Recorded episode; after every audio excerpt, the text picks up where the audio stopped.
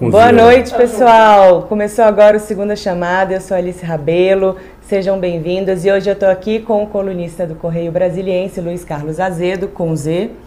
E o João Bosco Rabelo, nosso comentarista, que está aqui com a gente diariamente no Segunda Chamada também. E hoje o assunto está uma delícia, confesso, eu gosto muito desse tipo de assunto. A gente vai começar a falar sobre a chapa Mara Marta Suplicy, eu falei da Mara. Marta Suplicy, Guilherme Bolos, a Prefeitura de São Paulo. É, vamos pedir agora para a Paty rodar a vinheta.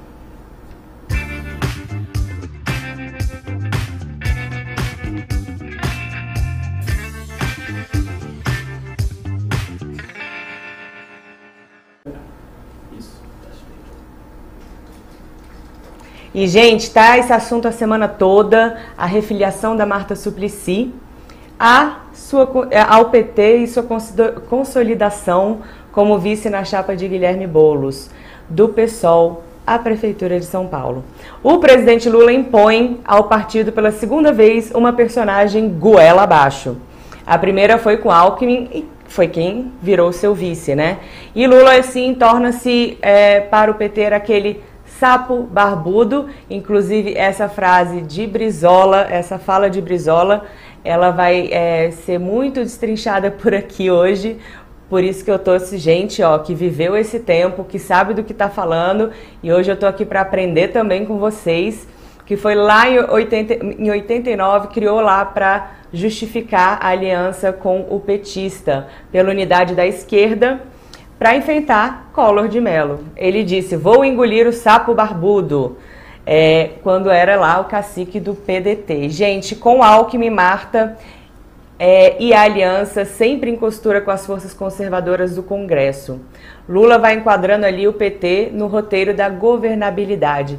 Eu vou trazer aqui pra gente um videozinho, um VTzinho aí desse, dessa, desse momento Lula e Brizola. Roda pra gente, Pade.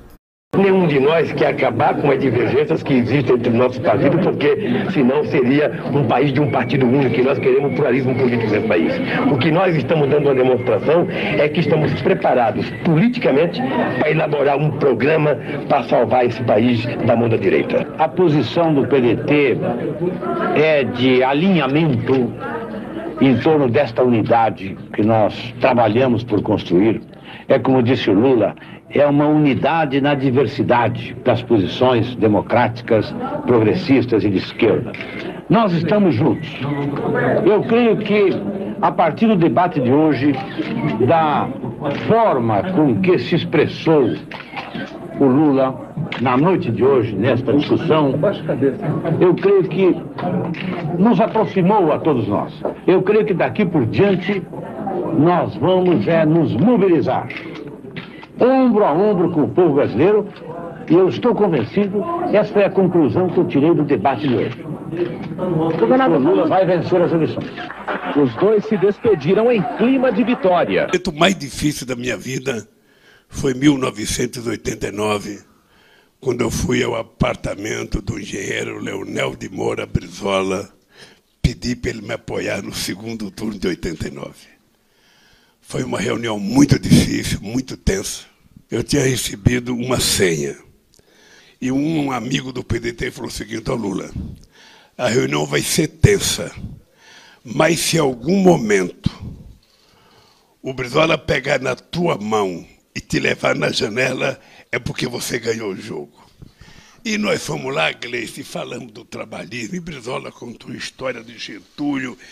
Aí, de repente, eu falei, falei para o Brizola, Brizola, é engraçado porque você defende tanto o trabalhismo, você defende tanto o trabalhador, e você tem um trabalhador aqui na tua frente pedindo o teu apoio, e você está criando dificuldade. Aí ele resolveu contar a história de um trabalhador sindicalista que foi o primeiro-ministro da Austrália. Aí ele contou a história e falou: aquele trabalhador recuperou a Austrália eu acho que vai acontecer o mesmo aqui no Brasil. Aí pegou na minha mão, me levou na janela e me apoiou. É, gente, muito bom é, a gente saber como é que funciona ali esse momento, né, de é, ter o apoio das conversas, da política sendo feita, né? E aí eu não tenho como não começar com a Azedo e eu quero falar sobre essa imposição da Marta Azedo ao partido depois do Alckmin. A gente ainda teve agora o Lewandowski e aí a minha pergunta é a seguinte, Azedo, isso autoriza a gente dizer é, que é o PT agora que engole o sapo barbudo? É, boa. Essa é uma boa tirada, vamos dizer assim. Eu acho que isso é relativo. Tá? Por que, que eu estou falando isso? Primeiro porque o, o, o, Lula sempre foi maior do que o PT do ponto de vista eleitoral. Embora ele valorize muito o PT como partido político, ele. Estou aqui com os brincos caindo. Ele, ele, ele sempre foi maior, ele tem consciência disso e o PT também tem consciência disso.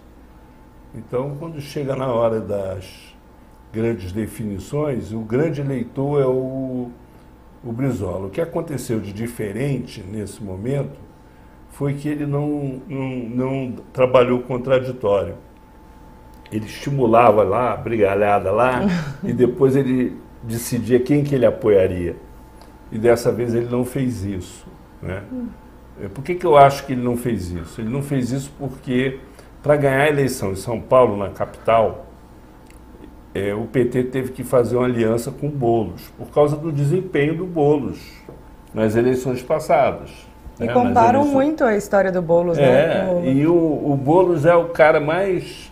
Ele é quase que uma, uma vamos dizer assim, um espelho né, do Lula. O jeito dele falar, a barba, ele imita o Lula, né? Essa que é. É o cara é, do pessoal é, mais parecido. É, é, o cara, é muito parecido. É o Lula mais novo. E, e ele tinha um compromisso de apoio com, com o Boulos. E ele está honrando esse compromisso. E para honrar esse compromisso, ele teve que, que buscar uma alternativa que desse mais competitividade ao Boulos, porque ele não quer perder a eleição em São Paulo, só porque ele deve apoio ao Boulos. Né? Ele foi buscar alguém que reforçasse, ampliasse a, a, a, o campo né, de articulação, a base eleitoral do, do Boulos que tivesse um perfil com experiência administrativa, que o Boulos não tem, e a Marta tem. A Marta tem um, um legado administrativo, passe único, é, a política educacional dela, o CEL, então ela tem um legado em São Paulo.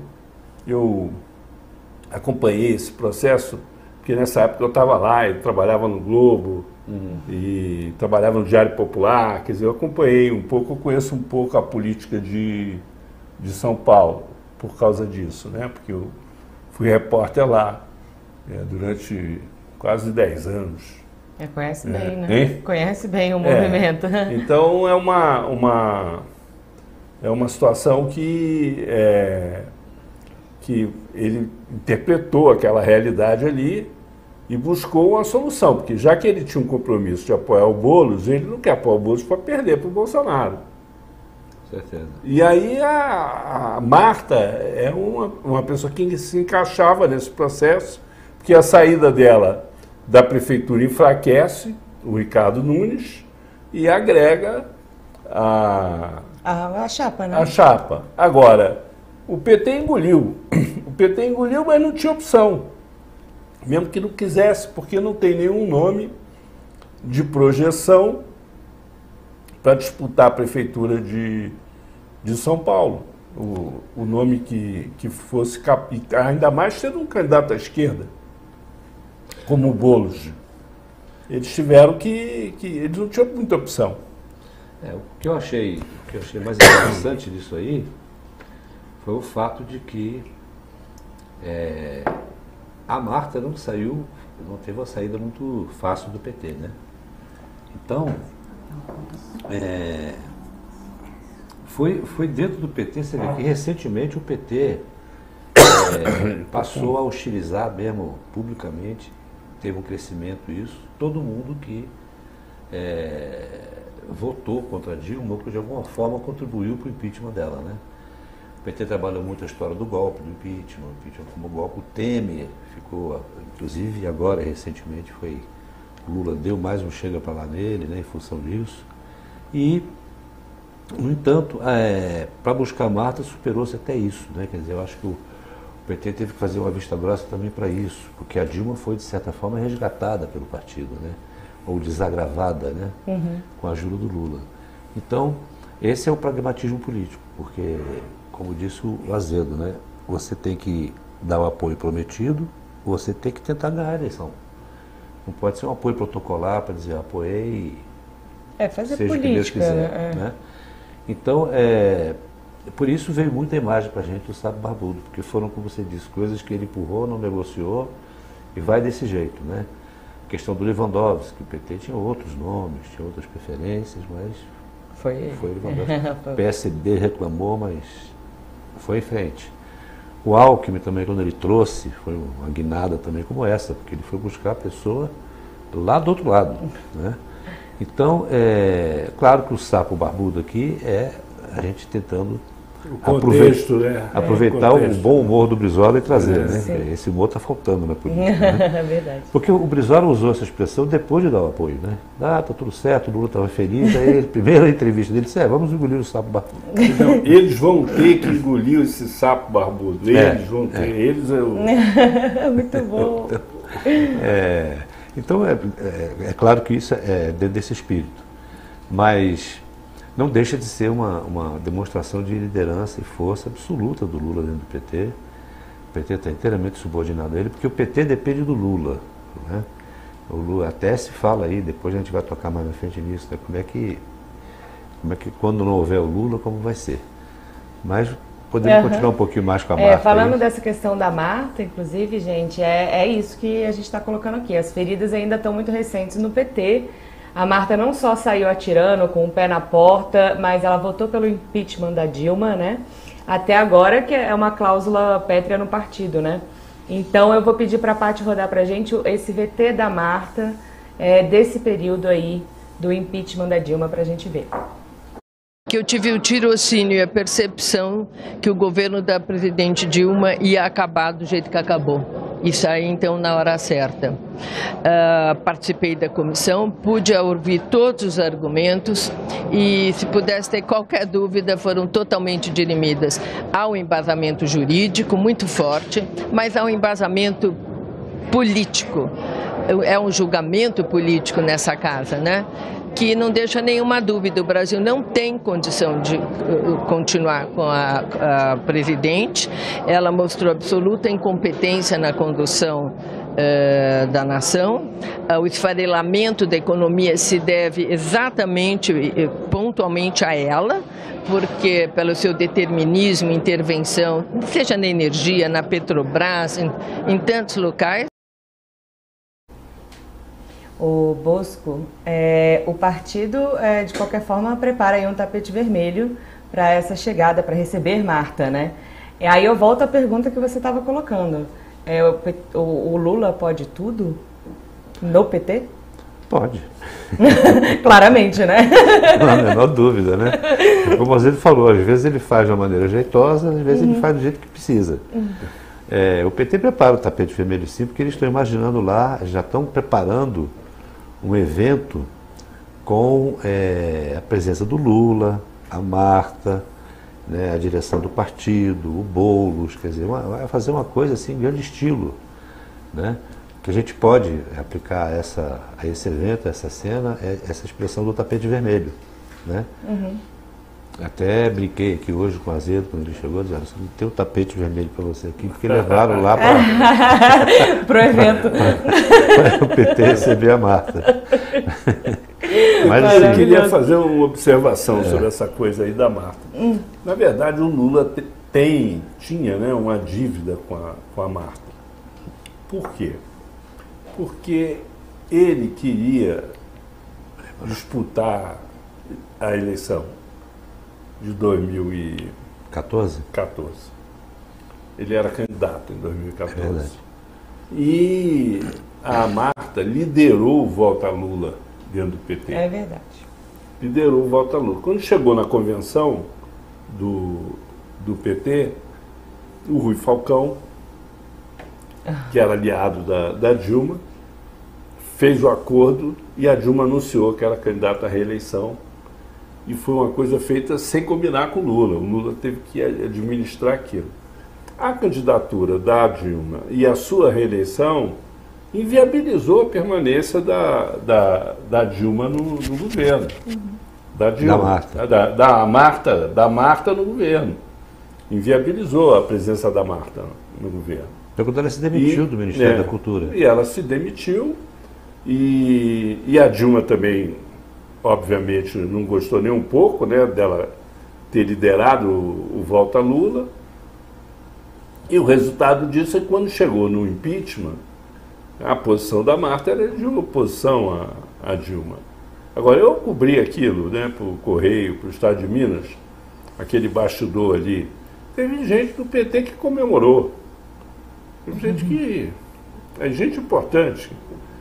Um deles Não é chegou peixe para mim e disse assim: né? agora nós vamos ter um discurso. Porque eles estavam muito acuados pelo, pela, pela Lava Jato e sem discurso. E aí, com o impeachment, eles construíram a narrativa do golpe, vitimizaram a, a Dilma, etc. E, e, e essa coisa, então, é, passou a ser uma espécie assim, de divisor de águas da política, é, pra é, da política do PT, né? Quem apoiou o impeachment está fora, não pode ser aliado, não pode participar. Mas não é bem assim, né? A gente está vendo aí que não é bem, É. bem assim. E a, e a expressão de que não é bem assim, agora maior, é essa candidatura da vice da, É. da Marta. Né? A rea, vamos dizer assim, entre aspas, a reabilitação da Marta pelo PT, a volta dela pelo PT.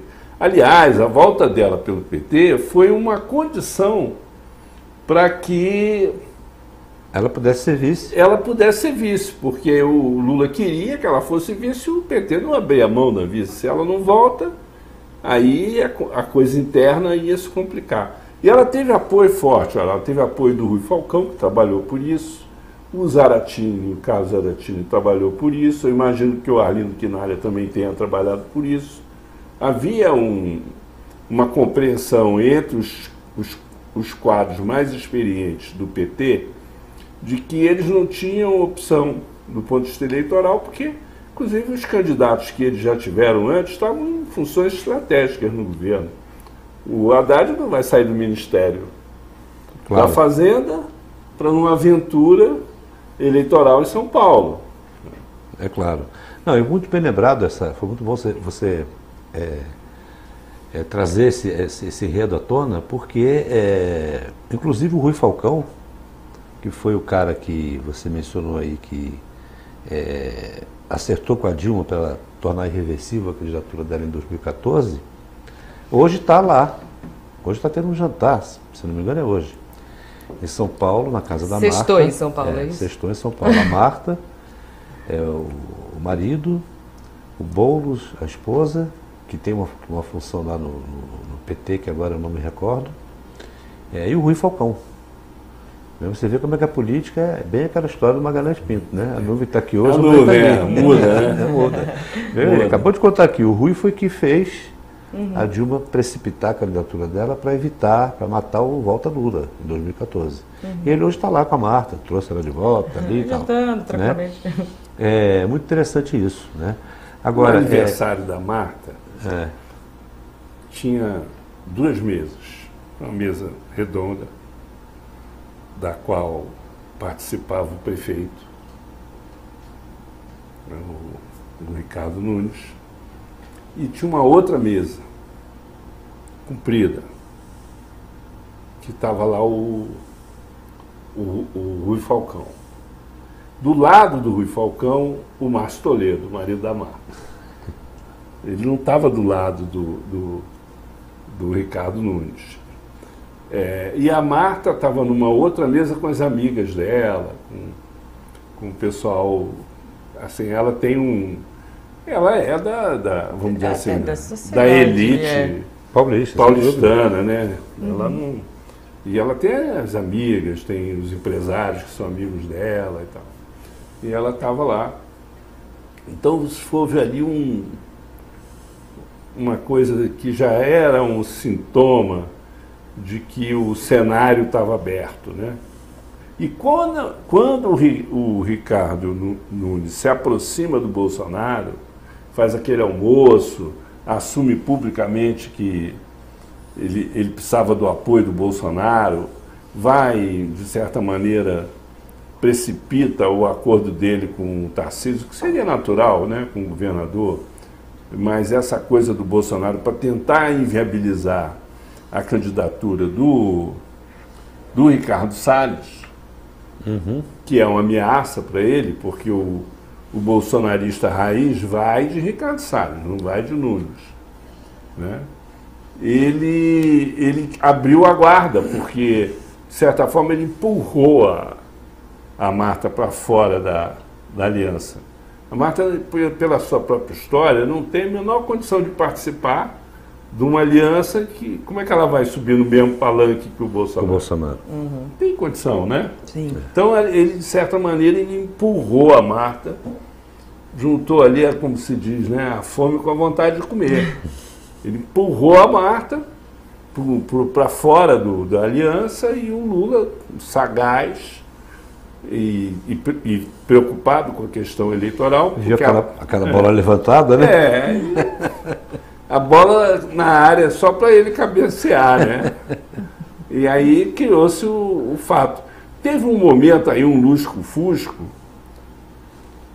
que, que ele fez o. A história é a seguinte, o bastidor dessa história é o seguinte, ele, ele, ele chama o, o monta uma conversa e manda um recado de que ele gostaria de que a Marta fosse vice, vice do, do Rui, do Rui, do Boulos. Do, do Boulos. E bota o Rui para operar isso. O Rui começa a operar isso no, no bastidor. Aí começa aquela coisa tal, noticiário, isso vaza, jornal, e, e a coisa indefinida. E a Marta na dela, né? na expectativa, porque teria que haver uma conversa com com o Lula, né? Que ocorreu agora, essa semana, só ocorreu agora, essa semana. E nesse lusco-fusco ela estava já se, se desgastando. Quer dizer, se o Lula demora mais quatro, cinco dias para fazer o, o, gol, o convite é, e tal, ele ia perder o, o, o, o tempo da bola, né? Mas ele não, ele foi, foi preciso e quem ficou mais desgastado foi o, o Ricardo Nunes. Porque ele, de certa maneira, acompanhou isso tudo paralisado, né? Ele ficou paralisado, ele estava trabalhando, no, ele estava perdendo substância é, objetiva, né? porque a Marta estava no governo é. dele.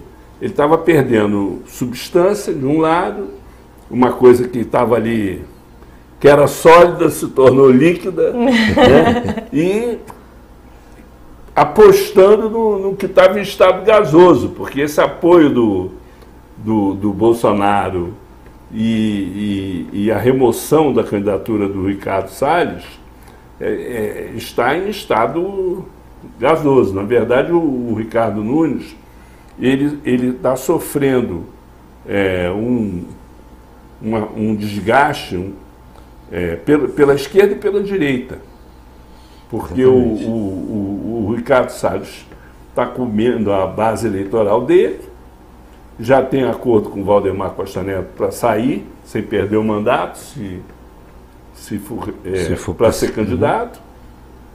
E, por outro lado, o, o, Lula faz um movimento que puxa o, o, o chão. a Marta. dele. É. O, é. Tem o, o Moreira Franco fala um negócio que é interessante, diz assim, o que, que é o centro?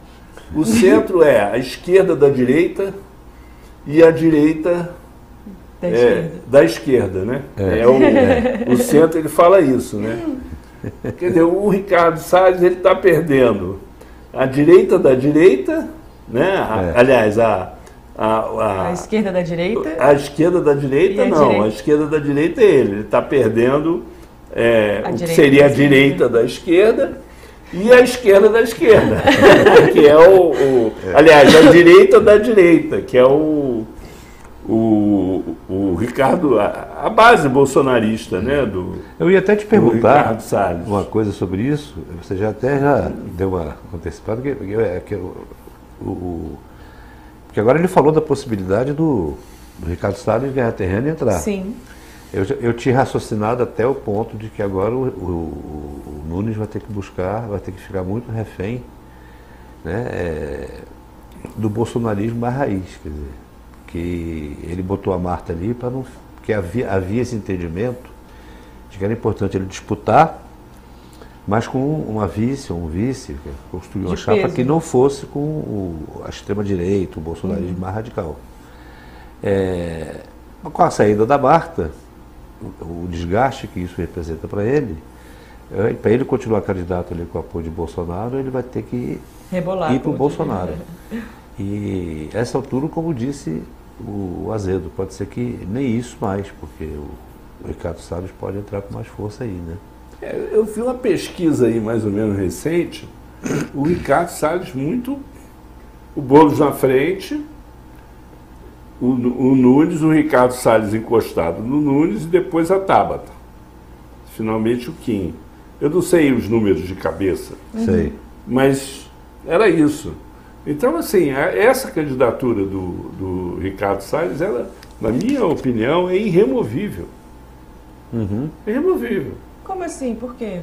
Porque. ele assim, tem pesquisa botando ele, Ele tem bem. pesquisa botando ele, ele tem mais carisma, ele tem uma base de militância muito mais resiliente e Muito mais engajada. fiel ao bolsonarismo. né, que é essa turma ligada ao Bolsonaro.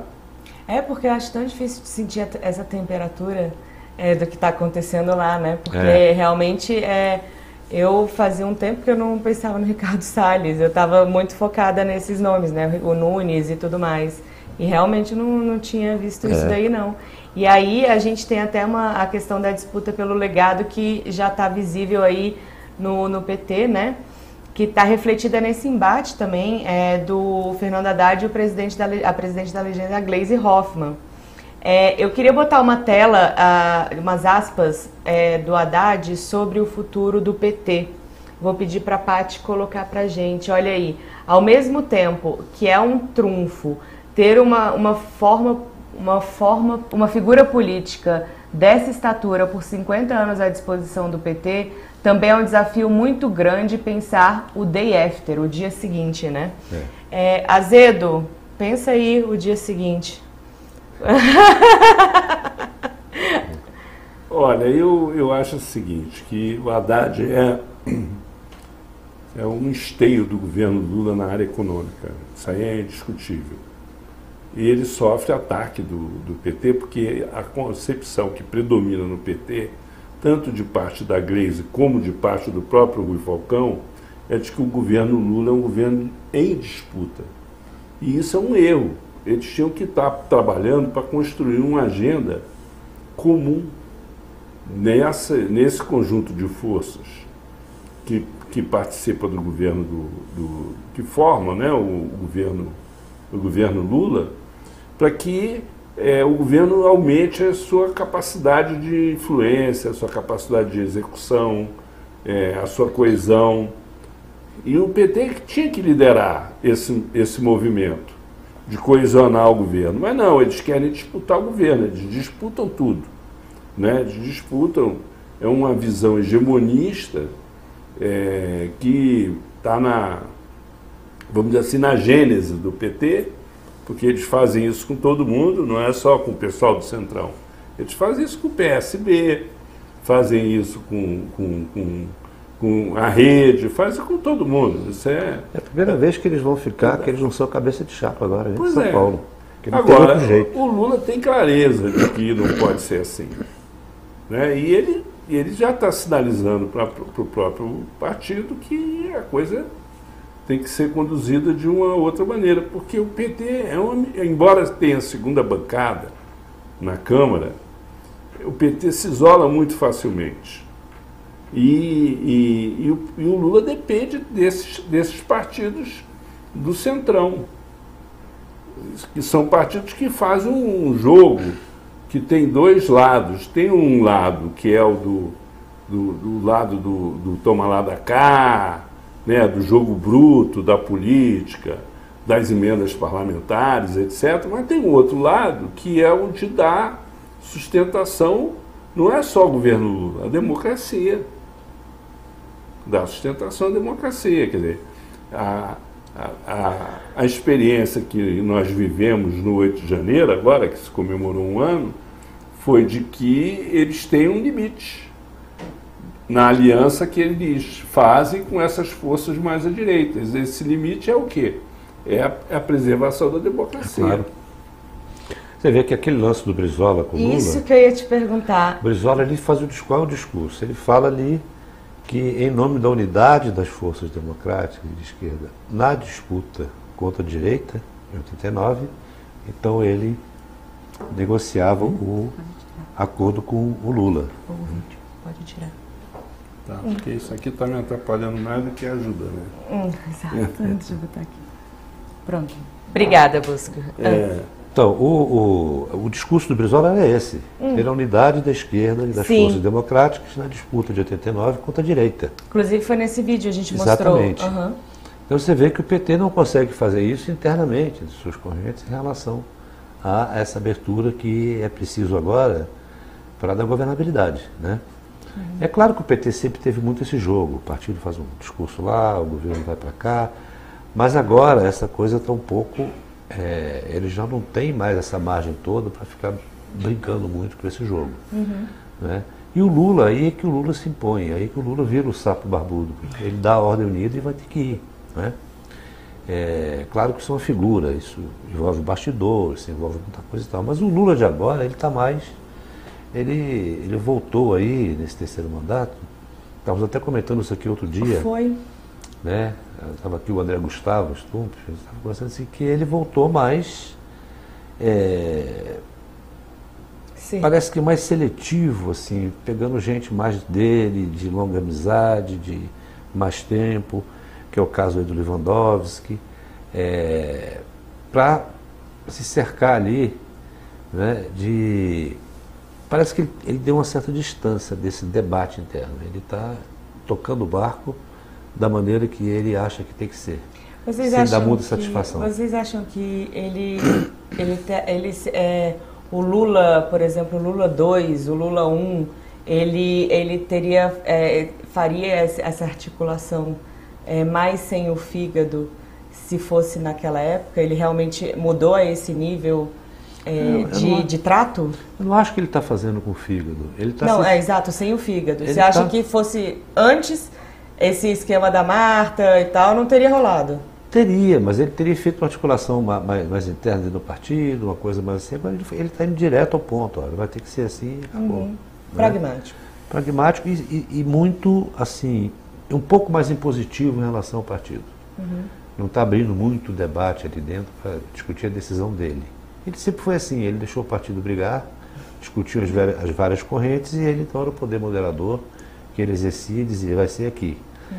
Ele continua fazendo isso, está fazendo muito, por exemplo, em relação à Haddad, economia e tal, esse uhum. debate ele deixa fluir, né? mas no resto não, no resto ele está sendo mais, debatendo menos, indo mais direto. O Azedo, você estava falando é, dessa questão, o Bosco falou da questão da, que o PT tem do, do puro sangue, dessa gênese do PT, você falou também, e você comentou a questão do isolamento. É, isso é uma arrogância do PT?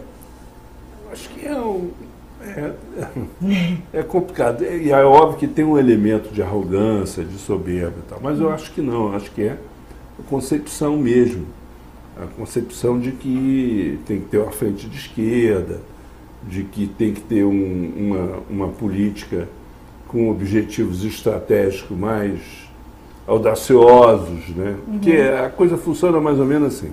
Quando você tem uma, uma frente mais ampla, uhum. a sua plataforma ela, ela tem que estar centrada em cima daquelas questões que unificam a frente. Uhum. Né? Então, a visão estratégica da esquerda é uma, dos liberais é outra, desse pessoal é, do centrão, de centro-direita e tal, é outra. e, e, tem algumas coisas em comum. O PT não consegue trabalhar com essas coisas em comum, mas o Lula tem que trabalhar. O Haddad, ele tem essa compreensão, ele trabalha para conseguir construir caminhos para implementar a agenda econômica ele sabe que ele não consegue implementar a agenda econômica se não tiver capacidade de articulação com esses setores. Nós estamos vivendo, inclusive, um momento de crise nessas, nesse aspecto, com relação à questão das desonerações, por exemplo. A própria regulamentação da reforma tributária terá muita fricção. Por quê? Porque o, esses partidos que compõem o Centrão, eles defendem interesses é, muito, muito objetivos do ponto de vista do, do empresariado tradicional brasileiro. É, na democracia, você tem político que vê a política como bem comum e tem político que vê a política como negócio. Uhum. Isso é da democracia. Né? É. Você escolhe um lado ou outro, mas esses dois lados vão existir sempre. Hoje, no Brasil, aliás, sempre, né? por causa da nossa cultura, todo mundo fala que vê a política como bem comum, né? Ah, sim, Mas a maioria está ali vendo a política como negócio. Então não adianta querer aprovar uma agenda que não passe pelo mundo da, da, da, da, da das atividades produtivas, dos interesses empresariais. Isso vai ter que ser negociado. O PT tem dificuldade com relação a isso. É contraditório, porque ele defende interesses dos que estão na linha de, vamos dizer assim, na parte de baixo da pirâmide social. social e é natural isso.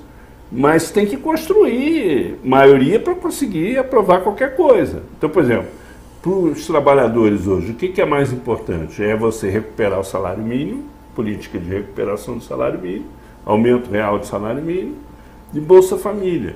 Isso está de bom tamanho para o PT? Tá. Tá emprego, né? Emprego, renda. É. Agora, se quiser ir muito além disso, aí enfrenta dificuldade. Por exemplo, tem um projeto de taxar as grandes fortunas. Quando chega na hora de, de, de, de vamos aprovar, ver, né? vamos ver, e falta correlação de forças. Não é questão de vontade, uhum. é uma realidade é. que está ali. É, inclusive o seguinte, é, às vezes o PT to, toma até uma atitude meio assim de não olhar uma realidade que está ali. Então, por exemplo, hoje, você sabe disso, né, Azedo?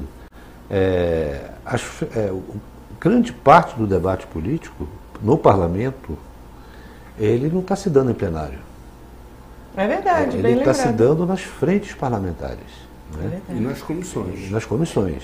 Então, mas quando você vai nas frentes parlamentares, como essa frente parlamentar do empreendedorismo, a coisa ali está andando em velocidade máxima, por exemplo, eles já estão com as pautas desse ano prontas, vai abrir o ano parlamentar, já vai entrar essa questão do. Vai entrar com o rótulo de super salário, mas é reforma administrativa. Vai vir essa questão que você mencionou da regulamentação da, da reforma tributária. E eles estão absolutamente é, é, preparados, com tudo elaborado, porque toda semana eles estão enfiados ali dentro debatendo e inclusive recebendo parlamentares que são do PT ali para mostrar para eles o que está sendo feito, etc, etc. Então, essa realidade é que leva a isso que você falou, quando chega na hora do vamos ver, não ter essa correlação de forças. Mas essa, essa, essa, essa possibilidade de negociação para você tirar o melhor que você pode tirar daquilo, está à disposição do governo ali. Né? É, não está às vistas, não está mais no parlamento isso. Né? Você tem a frente parlamentar do empreendedorismo, você tem a frente parlamentar da agricultura, você tem a frente parlamentar é, que mexe com a questão financeira, que leva ministros lá dentro, que negocia as coisas. Então, você tem ali é, plenários para além dos plenários da Câmara e Senado. É, hoje o plenário propriamente dito está muito esvaziado, até por causa dessas votações remotas, e muita coisa você aprova é, quando você aprova uma lei numa comissão, passa por aquelas comissões todas, aí a, chega na Comissão de Constituição e Justiça, aí sacramenta. Se não houver recurso ao plenário, aquela lei já está valendo. Sim. Então você tem uma legislação muito expressiva envolvendo esses interesses, que ela é elaborada e aprovada no âmbito das comissões, não chega nem no plenário. E que a opinião pública nem toma conhecimento, mas as forças que estão interessadas nesse processo, elas, elas estão articulando isso. É porque o lobby funciona assim. Quando você tem um interesse concentrado, ele é muito mais eficiente do que o interesse Disperso. difuso. Disperso, Vou dar um é. exemplo aqui no campo do PT. Né? O lobby dos professores é muito mais forte do que o lobby dos pais dos alunos, que querem uma qualidade de ensino melhor e tal. Por quê? Porque é um, é um interesse disperso. Eles não têm o mesmo poder de representação, de pressão, etc. Isso vale para todos esses segmentos corporativos e esses grupos empresariais. Então, se você não tem uma capacidade de articulação do que seriam esses interesses difusos, né, de maneira que eles sejam traduzidos claramente, que os partidos se unifiquem para levar isso adiante, é, não vai. Por exemplo, eu vou dar um exemplo aqui, no governo Bolsonaro. Isso aconteceu com o SUS. Quer dizer, o SUS, na pandemia, o SUS, ele correspondia aos interesses difusos da sociedade, que prevaleceram em relação aos interesses privados. Tanto que você não via os hospitais privados, os planos de saúde, ninguém podia Sim. fazer, a- aplicar vacina contra a Covid. Só podia ser No SUS. no SUS, porque prevaleceu essa lógica, diante de uma necessidade que estava clara, objetiva para a sociedade. Daqui a pouco vai acontecer coisa parecida com esse tema da violência. Porque está chegando um ponto que vai haver uma reação da sociedade. Ela não vai. Hoje a sociedade ela está à mercê de traficantes, mercê de miliciano e da, da, da tru- do tráfico, né, do miliciano e também da truculência da polícia, da, da lógica do, Da do- repressão. do- é, da lógica da repressão. Ho- Hoje eu li um artigo muito interessante, um cara falando, fazendo um, polemizando, né, com relação a essa a, a opinião que tem um apoio amplo na sociedade, né, de que você tem que matar as pessoas que estão envolvidas com atividade criminosa, né? Aham. Que seria Tipo, eliminar, você né? dizer assim, tem o, a- o lado bom da sociedade e o lado ruim. Então, o lado bom da sociedade elimina o lado ruim, né? Só que o lado bom da sociedade, quando elimina Fica ruim. o, o, o, o lado ruim, vira o lado dos assassinos, né? Maravilhoso. Então,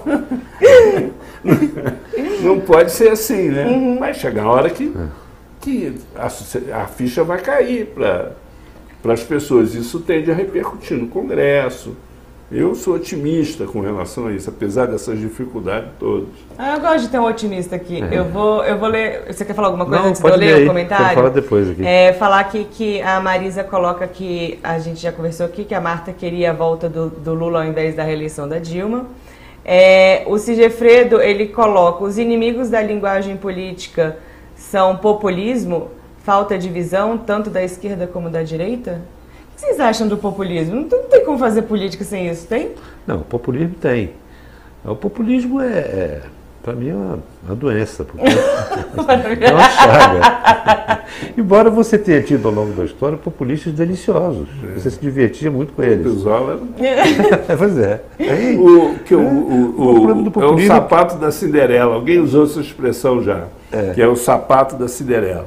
Por quê? Porque toda vez que você tem um fenômeno em que você tem uma liderança carismática e uma base política, eh, vamos dizer assim, eh, inorgânica, né, que se radicaliza e tal, e que isso leva você ter governos que procuram atender essa, essa base essa demanda. sem levar em conta é, os interesses estratégicos, estruturantes da sociedade, isso aí, o nome disso é populismo. É. É, pode ser de direita, de esquerda, de centro, vira Populista, populismo. Ele, ele, vai, ele percorre o caminho mais fácil. Né? Vou dar um exemplo assim, se você chegar numa região é, muito populosa, vou dar um exemplo aqui de Brasília, chegar no setor comercial sul, num dia útil, aquela Aquele coisa cheia, horário, na hora né? do almoço ali, você bota um caixote ali, so- sobe em cima dele e começa a fazer um discurso atribuindo ao Estado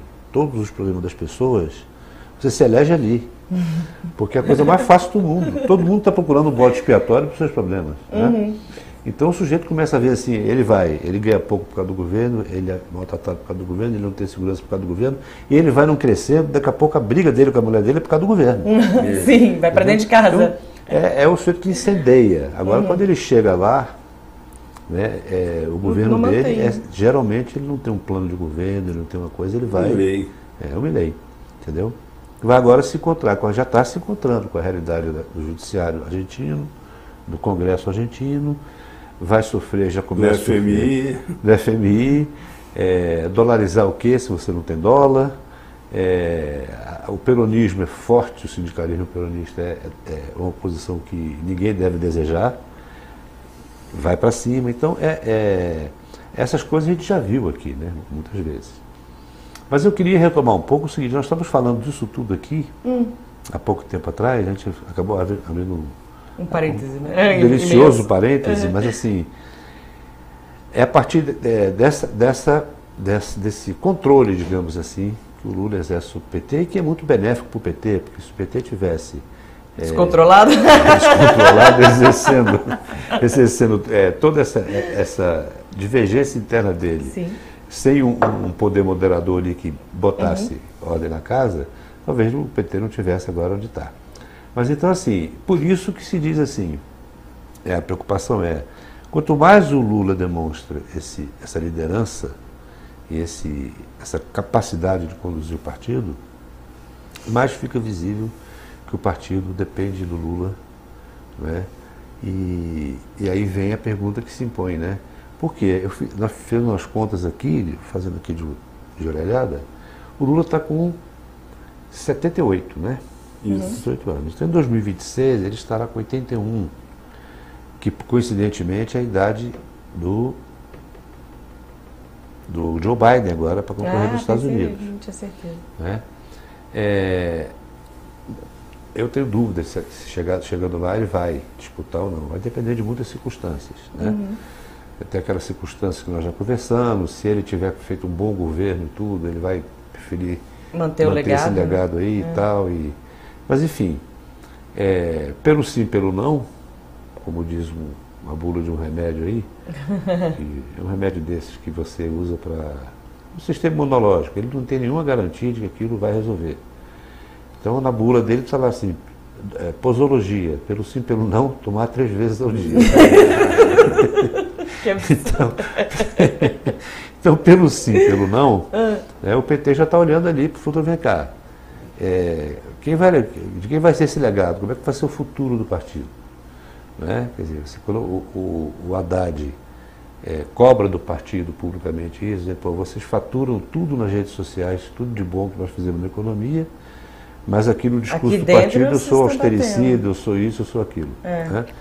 Aí a Gleisi vai e responde. É, Dentro desse contexto aí já está muito dessa, eu não, não chamaria de disputa, mas esses movimentos preliminares com atenção ali na, na possível saída do Lula. Né? E é, é, o- é, o Bolsonaro, por sua, por sua vez, tem uma situação não obviamente idêntica, mas que guarda alguma similaridade, que a gente vai falar depois, porque o Bolsonaro está com é, ses- é, 75, né? Vou até olhar aqui, peraí. 75 anos. Então, quando, é, como ele está inelegível, quando chegar ao final desses oito anos, ele estará com a idade do Lula hoje, Ah, entendi, é lógico. 78. Né? E aí você já não sabe qual será a situação do Bolsonaro daqui até lá, porque esse legado dele já pode ser partilhado antes. 68, Bolsonaro. Então, bota 8 aí, É. 76. Né? E aí, como é, que, como é que ele vai chegar aos 76? Não sabemos. Mas eu queria ficar aqui no Lula.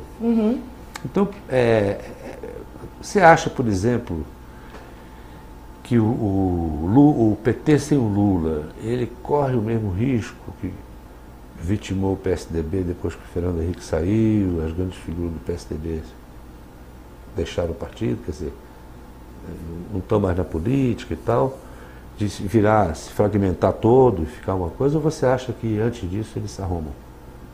Bom, eu acho sim o seguinte, bom, PSDB, né? O problema do PSDB é que ele não, ele não era um partido nacional quando Verdade. o Fernando Henrique ganhou a eleição. Ele era um partido que tinha força em São Paulo, tinha alguma expressão, tinha força no Ceará, alguma expressão no Rio de Janeiro, mas era o, o Arthur da Távola, né, o Paulo é. Alberto lá, é, no Paraná, tinha força no Paraná.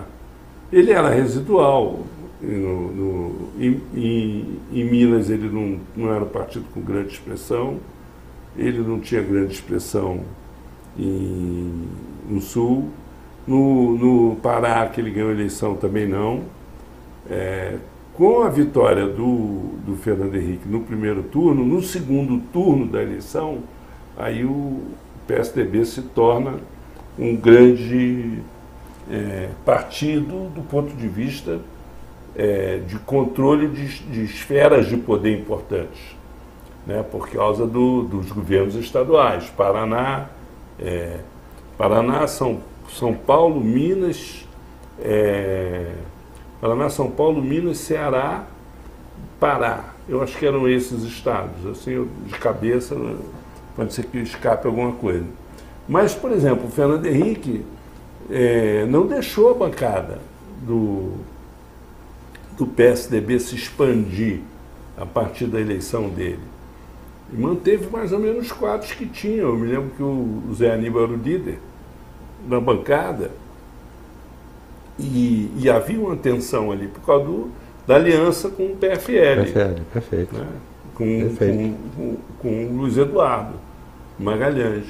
Aquela aliança ali era uma coisa que, estratégica para ele conseguir ter maioria no, no Congresso. É, ele, ele fazia a política, a velha política de conciliação ali no. Foi no até uma, uma, uma, uma condição que ele é. colocou para ser candidato, né? Pois é. Sair com a aliança já pronta. O PT, ele, ele, hoje, ele vive um problema seríssimo, que é o seguinte, ele está com dificuldade de ganhar eleições majoritárias. Por quê? Porque o partido... O mundo mudou e o partido não, não se renovou?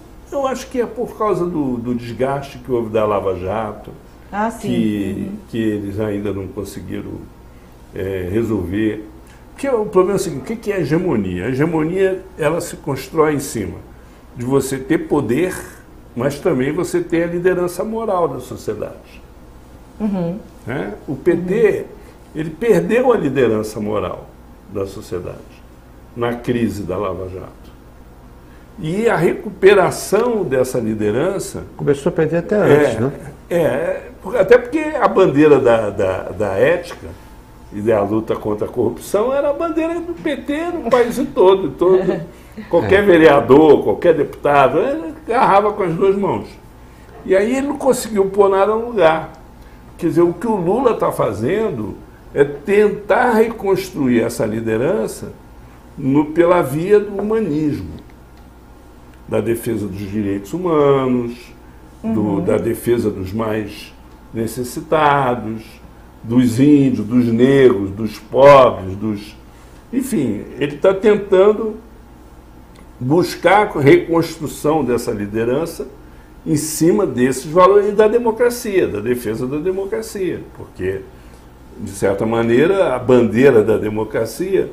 Caiu no colo. Caiu no colo dele no 8 de janeiro. Que né? significa que foi um tiro no pé dos bolsonaristas. É, caiu no colo dele. Isso aí é indiscutível. Mas não é um processo com, onde o PT, é, é, vamos dizer assim, conseguiu a repercussão que ele precisa ter uhum.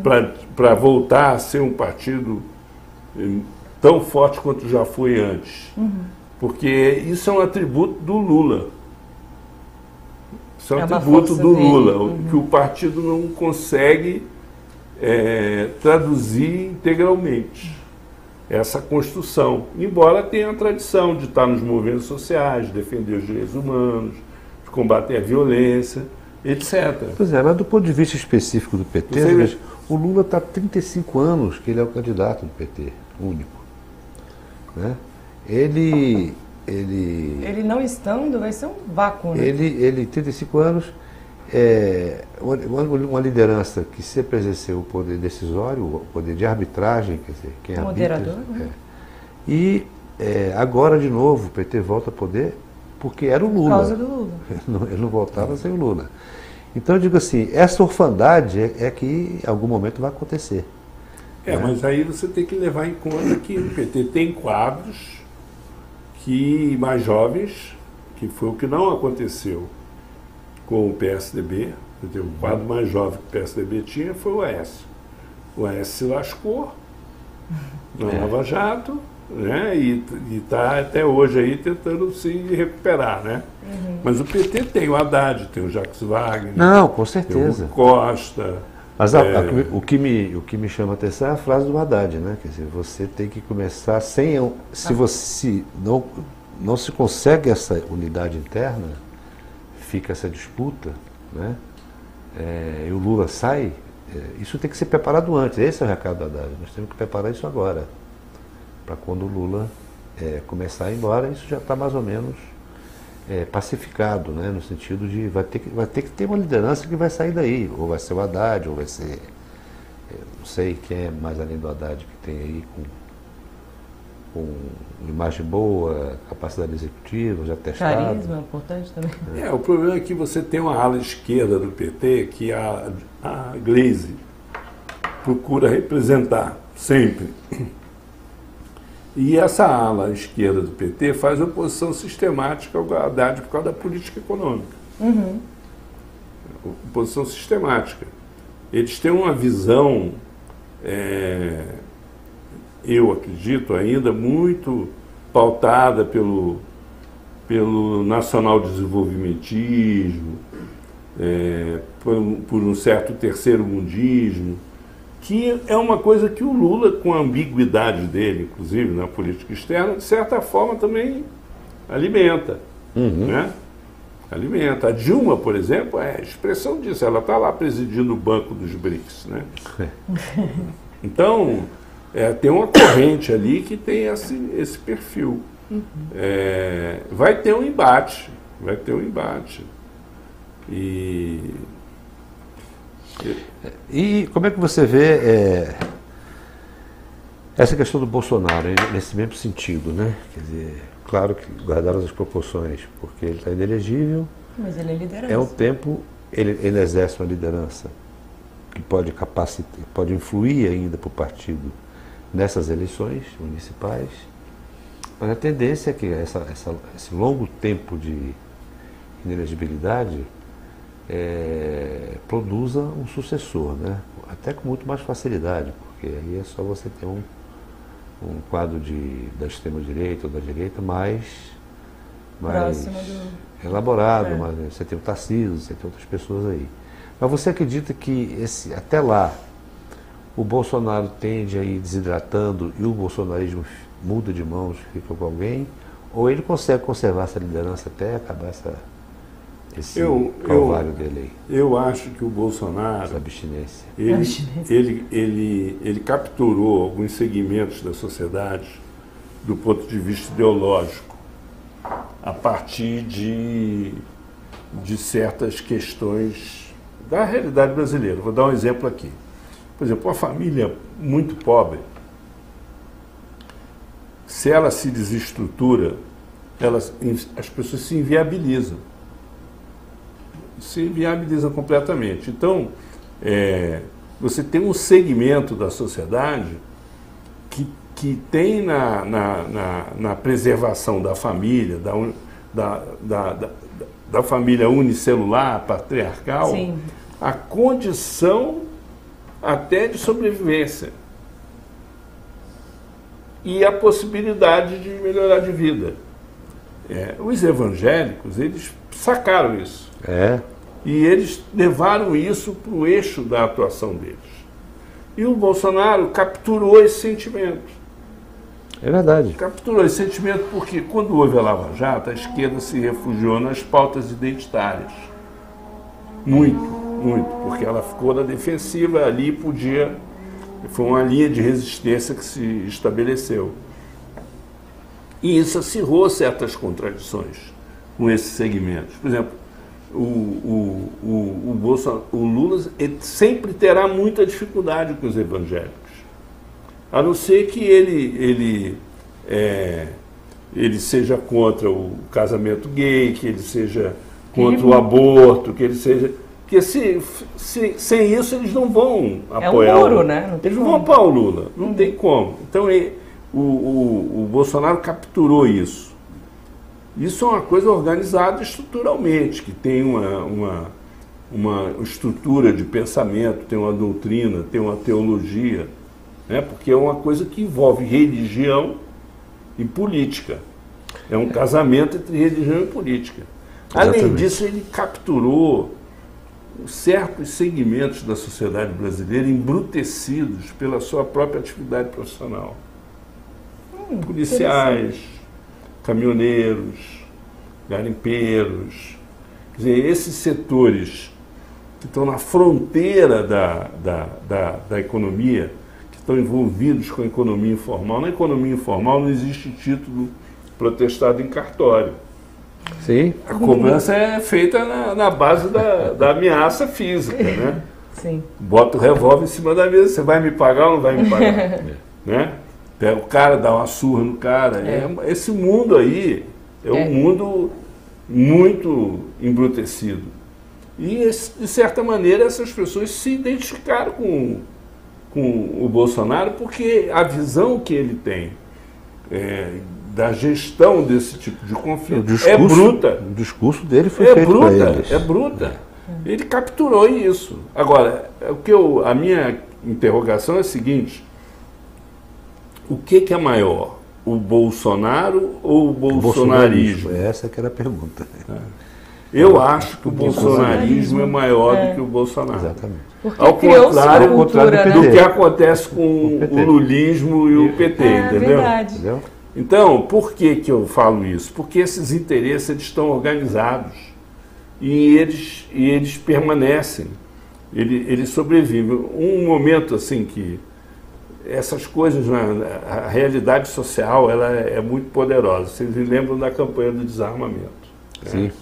Era a favor da campanha do desarmamento o executivo, o legislativo, o judiciário, a igreja, as forças armadas.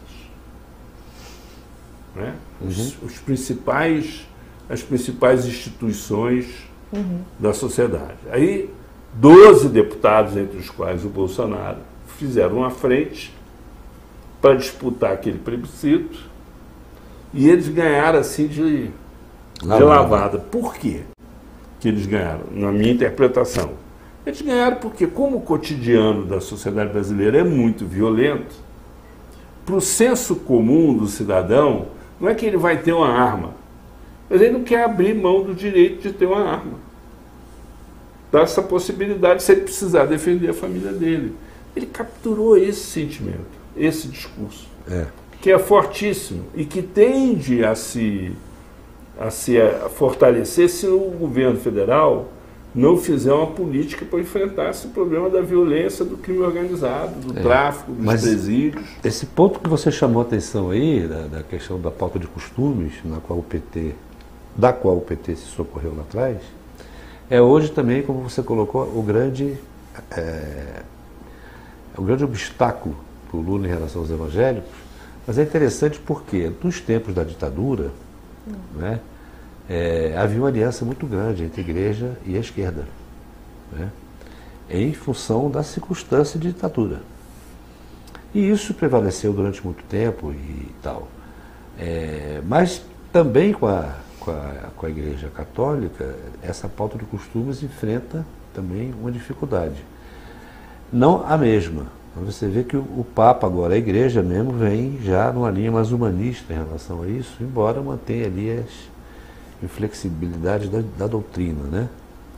É, então, acho que nesse, nesse campo o PT fica muito fragilizado duplamente e acho que é por isso que o bolsonarismo agora nessa fase que o governo começa a governar pela economia, produzindo resultado, a bancada bolsonarista trabalha dia e noite, você viu no Congresso, para manter sabotar. a pauta de costumes em cima, é. Sim, no palco. É sabotar a agenda econômica e Com botar a pauta dos costumes na hora do dia. Daí você vê aqueles meninos da peruca, lá o Bruninho, aquela turma fazendo aquela, aquele alvoroço, alvoroço todo, é. chamando 16 vezes o Dino, uhum. provocando todo tipo de situação, não só para ter material para a campanha, porque tudo isso hoje é filmado, é, é editado, etc., mas também é, para manter o eleitorado com essa pauta de costume aqui em cima. Não esqueça que ele é a favor de homem casar com homem. Olha, tal. Agora é curioso, é o Brasil é um país muito complexo, né? Então, assim, eles têm essa força toda, mas chega no carnaval. acaba tudo isso. Acaba tudo Quarta-feira de culturalmente, culturalmente, o país ele é, ele é muito multifacetado, ele é muito complexo. É. E, e, então, se você quiser enquadrar o país culturalmente numa, numa doutrina religiosa, numa ideologia política, esse negócio não, não, não vai, vai, dar certo. Entendeu? Muito bom isso. Eu, eu, Nenhum aceita é, existe o carnaval. Eu me lembro de uma história, eu me lembro de uma história ótima. Tinha um, um, um ex-deputado lá no Rio, foi líder comunista e tal, chamado Hércules Corrêa. Logo que ele chegou do exílio, ele resolveu perguntar para um sapateiro, foi engraxar o sapato, aquela sapateira, foi engraxar o sapato, o cara estava lá engraxando o sapato e tal, e aí ele resolveu perguntar para o sapateiro, ele perguntou, obviamente, assim, o que, que ele achava do, do comunismo. Aí o cara disse, ah, esse negócio de comunismo, isso aí para mim não tem importância não. Aí disse, o que, que você faria se os comunistas chegassem no poder? Disse assim, ah, a gente avacalha eles. Simples então... assim. É isso mesmo. É simples então... assim. Você tem aí, um, desculpa a expressão, assim, uma avacalhação. Geral, né? Quando o sujeito quer enquadrar muito é, a sociedade, né, ela, é. ela reage pela, pela, pela via do Macunaíma, né? É.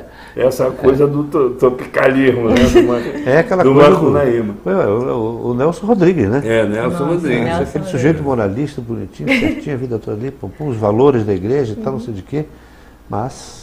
Mas... Tinha bonitinho mais ordinária, tinha, é. tinha fulaninha, né? Tinha aquelas coisas todas, né? O beijo no asfalto, por exemplo, é uma, uma coisa de louco, porque aquilo começa de uma coisa absolutamente irreal. né? E por ação de um delegado da polícia, o próprio sujeito que foi vítima começa a ficar em dúvida se ele quis de fato dar aquele beijo ou não. o cara começa a entrar na paranoia. Eu não aguento Nelson Rodrigues. Aí quando o cara vai para o meio social dele e esse assunto vai dentro de casa, ele, as dúvidas aumentam muito. Você fala, meu Deus. É que nem quando a gente está no, no raio-x do aeroporto é. e aí você você passa a pita, aí vem o cara para ver se você tá com a arma, e você fala, meu Deus, será que eu tenho uma arma? Você começa a duvidar de si mesmo. O cara começa a ficar, quer dizer, essa, essa moral uhum. é, levantada por, esses, por esse discurso e tudo, ela é muito é, é, os pilares dela não são muito bem, é, é de vidro, né? É, de chão, vidro. Entendeu? Então o carnaval vem e joga uma água nisso. É, você tem dados objetivos. Por exemplo, a família unicelular patriarcal no Brasil hoje é minoritária. Né? Quando isso. você tem uma, uma família muito pobre, quando ela se desestrutura, é o caos. É, é o caos, é o caos. Então é nesse terreno aí que o, o, as igrejas evangélicas elas entram como um fator estruturante da vida Exatamente. das pessoas. Você for num bairro muito pobre, você vai ver lá uma casa arrumadinha, pobre, mas está com o terreno limpo, está tudo arrumadinho, tem um jardinzinho, tem alguma coisa. Do lado tem uma toda de alvenaria, você vê que a construção, a construção mais cara, etc., mas que está uma bagunça. Se você for conferir, a casa que está mais organizada é de uma família evangélica. É. Então, eles têm esse papel, mas quando chega, por exemplo, na classe média, classe média baixa, em outros segmentos da, da sociedade, a família unicelular patriarcal não existe mais. A família é um arranjo complexo que pode dar certo ou pode dar errado, dependendo da natureza das pessoas. Inclusive, é uma das variáveis da, da violência, dos feminicídios. De, é, é, verdade. tem a ver com isso, né? Então, é, é, é, uma, é uma coisa que, que a gente tem que levar em consideração, porque isso acaba se tornando um limite para a expansão dessa influência. O que está acontecendo, do meu ponto de vista, não é no terreno da sociedade, é no terreno das instituições políticas. Por quê? Porque é, essa, essas lideranças religiosas, elas, com, com uma certa é, sagacidade, elas perceberam que elas podem ter uma influência muito maior se elas usarem essa base social que elas têm para atuar nas instituições políticas de uma maneira organizada. Então, se você for comparar, por exemplo, se você pegar o peso do, do, do agronegócio no Congresso, ele é muito maior do que o peso que o agronegócio tem na estrutura social. Embora na estrutura econômica não, mas há uma correspondência entre o peso político do agronegócio e a influência dele na pauta econômica do Sim. Congresso. Sim. Mas do ponto de vista social já não é a mesma coisa. Se você pegar é, o caso dos evangélicos, né? você pega, é, eles não têm, a força que eles hoje têm na política é muito superior à força que eles têm na sociedade de um, de um modo geral. Tanto é que, assim, eu me lembro que quando eu era, era mais novo e tal, é, você tinha um. Uma, ser evangélico era uma forma de resistência, porque eles eram perseguidos. Eram, eram perseguidos, que nem a macumba, que é. nem o candomblé, eles eram mas, perseguidos. Mas eram, também não havia dessas igrejas evangélicas de, de faixa. Não havia, não eram os padres de, de, de, não era um business. Não, não eram os padres de, de, de, de juninos, Era o né? pessoal da Assembleia de Deus, é. o pessoal chamado de Bíblia, né? É. Fulano é Bíblia. Ele tinha a missa com a Bíblia debaixo do braço. deputados interessantes. Você tinha lá o Lisanes Maciel, por exemplo, que era um que era sério. Pre, pre, pre, presbiteriano. Presbiteriano. Presbiteriano. Era, a língua aí. Era um, do ponto de vista religioso, era sério. Né? Pois é. E você tem gente séria nesse, nesse mundo evangélico. Por exemplo, a a senadora lá do, do, do Maranhão, ela é evangélica. Gama, é. Gama. A Marina Silva, evangélica. O pastor Henrique Vieira. Então você Sim. tem. Agora, Excelente esse lobby dessas igrejas mais ricas, uhum. né? E mais organizadas no Congresso, ele é muito eficiente. Mas isso não quer dizer que essa influência que eles têm tenha uma base social tão robusta assim, na minha opinião, eu acho que não, não tem. O que está acontecendo um pouco é que com, com a, a, o desmantelamento das comunidades eclesiais de base, a Igreja Católica saiu das periferias. Né? É verdade. Saiu das periferias. Você vai no, no por exemplo, pega um, um morro do Rio de Janeiro, você vai ver, é rara a igreja do alto do morro. E geralmente ela é mais antiga do que a favela. Uhum. Né? A igreja lá de cima do Morro da Previdência. É, a favela né? foi é, descendo embaixo. Foi descendo embaixo. A igreja da Penha, o complexo da Penha. É. A igreja mais antiga. Mas, é, hoje em dia, se você for ver, é, as igrejas católicas estão fora das periferias, estão Não, fora das favelas. E as igrejas evangélicas, as, as, as denominações evangélicas, como se diz, estão dentro das periferias e estão no, no morro, lá em cima e do fazem um trabalho social, né, de é. resgate de pessoas que caíram aí no, na, na, no vício, perdem dinheiro por causa disso, gente que tem um pequeno comércio. Eles, inclusive, fazem isso para recuperar a pessoa e depois a pessoa passar a contribuir com a igreja. Quer dizer, você, você devolve a ele a sua capacidade produtiva e depois ele contribui com a igreja para aquilo ali. Esse processo, essa troca, ela gera uma, uma, uma, uma, uma, lealdade muito sólida. Sim. Porque o cara sentiu que aquilo mexeu com a vida dele. Né? Então isso ocorre basicamente nas periferias, onde tem razão fazendo, a Igreja Católica saiu do centro. Eles, eles é. cumprem um papel. A religião, ela tem uma, uma, uma representação é, na sociedade. Elas têm um papel importante na sociedade. Todas as religiões têm esse papel. Porque ela, de certa maneira, ela se estrutura a partir de valores, de, de princípios. Elas não são só é, uma coisa que está no plano do, do, vamos dizer assim, do sobrenatural, do além. né? Não é Sim. só isso. Não, não é. Elas estão assentadas na realidade. E elas cumprem esse papel. Isso precisa ser compreendido. O que eu acho que, é, que, que tem que ser enfrentado é uma, uma mistura assim, exagerada da religião com a política. Porque Ah, a- o objetivo da política não é, é salvar as pessoas na terra, não é salvar as pessoas depois que, ela, Ah, elas morrem. né? Definiu. Salvar aqui, né? É, vamos salvar aqui. Maravilhoso. É, olha só, gente, eu vou ter que encaminhar para o encerramento, mas eu não quero é, fazer isso sem a gente falar das prévias aí que surgiu a história das prévias é, pedida pelo, por ninguém menos que o Eduardo Suplicy, depois desse caso da Marta, né? E aí, eu quero saber o que, que tu achou disso. Isso é um, é um capricho Olha, de ex ou É, pois pra valer?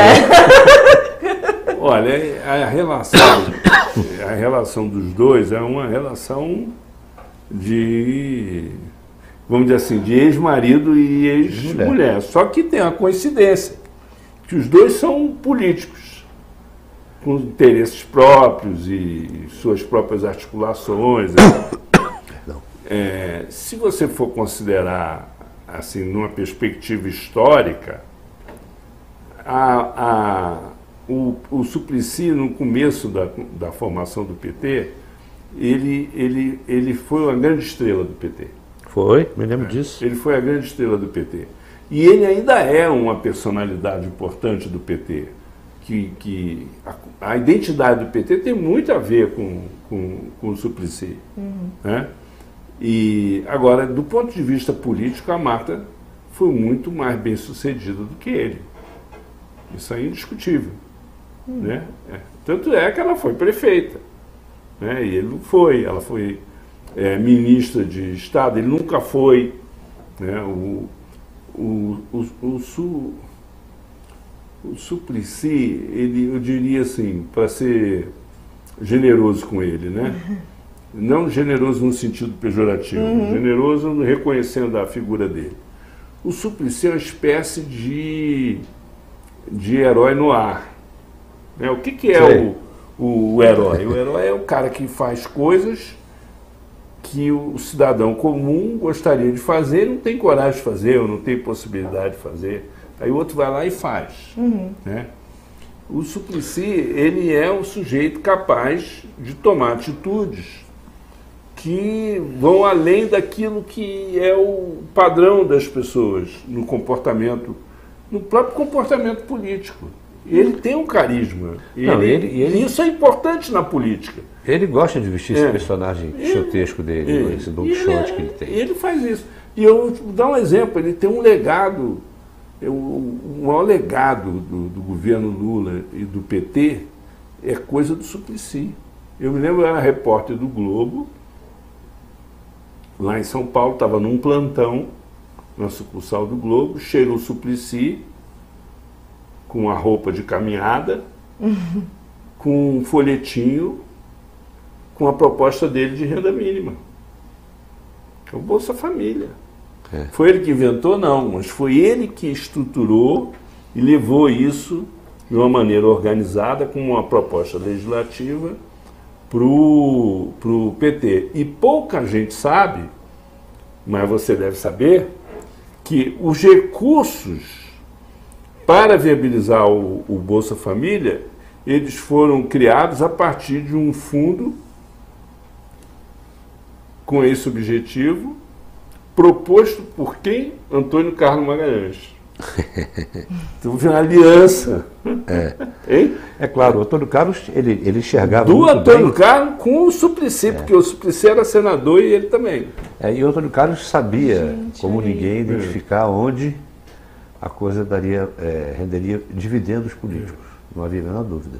O Antônio Carlos era um sujeito que era, podia ser ministro, senador, o que fosse. Né? Eu me lembro que uma vez perguntaram a ele é, qual era a posição dele em relação a um projeto que ia entrar em votação. Aí ele falou assim, vou ouvir a Bahia. Quer dizer, ele sabia o seguinte, se a base eleitoral dele, a coisa sensibilizasse ela, Ele faria. podia ser Suplicy, podia ser o fulano, Só, que fosse. só para não ser injusto, tá? Com relação a essa coisa do, do Bolsa Família. O Cristóvão foi fundamental nisso aí. Foi? Foi fundamental. E um prefeito do PSDB lá de Campinas também, que Que morreu o muito nome cedo. dele. Me fugiu o nome dele aqui. A quem até se atribui. É, é, é, Grelha, o primeiro. Grelha. Grelha. Era, Grelha. O apelido dele era Grelha. Agora eu não, o nome dele mesmo, não sei. Eu não estou me lembrando agora. Mas se pesquisar aí no Google, você, você acha. É, porque com o negócio do Bolsa Escola. E a pregação é, assim, obstinada do Cristóvão com relação à questão da educação, isso está, assim, cada dia que passa está mais na ordem do dia, que se nós não, não investirmos na educação, nós não vamos ter produtividade na economia, nós não vamos ter uma consciência cidadã que seja um sustentáculo da democracia e não vamos ter um nível civilizatório capaz de conter a violência, a criminalidade, essas coisas todas que nós estamos vendo aí. E, e o Cristóvão bate nisso de manhã, de tarde, de noite, escreve É sobre verdade. isso quase toda semana. Verdade, está sempre ele é falando um, sobre ele isso. é um pregador Da disso aí, educação, né? Da É. educação. É verdade. E, e o Bolsa Família, é, o conceito dele de Bolsa Escola é, É a correto. contrapartida, é né? da- você ter como contrapartida a família manter as crianças na escola. Inclusive na lei, atualmente, na, a lei prevê isso. É. Mas a origem de concepção disso aí é aqui no Bolsa Escola, aqui do Distrito Federal. Agora, tem uma coisa aqui, antes de você fechar, Claro, vou- isso aqui. É, tem um- uma pessoa da nossa audiência aí, o Edmar Santos, Edmar Santos, diga. que faz uma, joga uma pimenta aqui. É? aqui. Tenho a impressão que Lula nunca desejou formar novas lideranças. Quer dizer, dizendo assim que o Lula não quer formar nenhum concorrente para ele mesmo, né? O nome mais forte à esquerda seria o Flávio Dino. Mas ele já neutralizou ele mandando para o STF. Porque esse aqui é um leitor cético mesmo, né? Entendeu? há, há- há sempre essa. Não é a primeira vez que eu ouço esse tipo de manifestação. É. É, como é que a gente pode julgar isso? Não sei, porque isso é, isso é tão da. Está tão dentro da figura do político ali que eu não posso afirmar que o Lula né, trabalhou desse jeito. Mas o fato é que eu não estou vendo essa liderança nova aí, não. Não, não, é o seguinte, o Neutralizou, governo, assim, neutralizou. Form- formada por o, ele. o É. governo Lula tem no ministério dele cinco presidenciáveis. Cinco Só um de presidenciáveis? PT, né? Cinco. cinco. Ah, me conta. Dois já disputaram a eleição. O vice-presidente, Alckmin. Uhum. A Ma- três, a Marina. A Simone. Uhum. O Haddad. Quatro já disputaram a eleição. Sim. E o Flávio Dino, que estava sendo o quinto. É. É uma inflação de pré-candidato. Mas do PT tem quatro. ainda sobra, ainda sobra, ainda sobra é, quatro que já disputaram a eleição de presidente da República. Não é é, marinheiro de primeira viagem, não. Fora os, as lideranças do PT que, que, que são consagradas, que, por exemplo, o Jacques Wagner, que é um craque da, da Craque política. mesmo, é. Raposa, É um- esse. É, um- foi governador da Bahia dois anos, é um cara, é um político tarimbado. É baiano, né? Ba- Ele é carioca. Pois é, mas. Ele é um É carioca. baiano. Então piorou a mistura danada. é misturada. a boa malandragem está ali, né? É, é, exatamente. Mas, por exemplo, mas desses candidatos, pré-candidatos todos que você falou, se eu não tiver errado, tem um do PT só, né? Exatamente. Gente, então, Forte, só tem o, o Haddad. Haddad. Que tá tomando porrada dentro do partido. Se- Ele é forte na medida que a política econômica É. der certo. É certo. Então é isso, gente. Vamos aí ver cenas dos próximos capítulos. e eu quero agradecer a participação de todo mundo. É, dizer, mandar um beijo para Letícia, que ela disse aqui que eu me diverti muito nesse programa, é verdade, me diverti muito. É muito bom esse clima de risada, enfim, é sexta-feira e a gente conseguiu abordar tudo que aconteceu de importante nessa semana em relação a essa chapa do Boulos, é, da Marta e tudo mais. E vocês sabem a frase que está saindo nos pichada nos muros de São Paulo? Marta é a cereja do Boulos. então eu vou deixar vocês com essa. Deixa o like, se inscreve no canal e quem é membro pode trocar o Infopoint por livro da coleção My News Explica. Eu tô falando isso por quê? Porque a gente tem esse aqui, a gente falou sobre isso hoje, que é da Magali Cunha, que é o Evangélicos na Política Brasileira. Então a gente falou muito sobre esse tema hoje, acho legal recomendar. Muito bacana, tem eleições brasileiras, tem muita coisa. E aí eu vou encerrar e dar bom final de semana para todo mundo e até a próxima.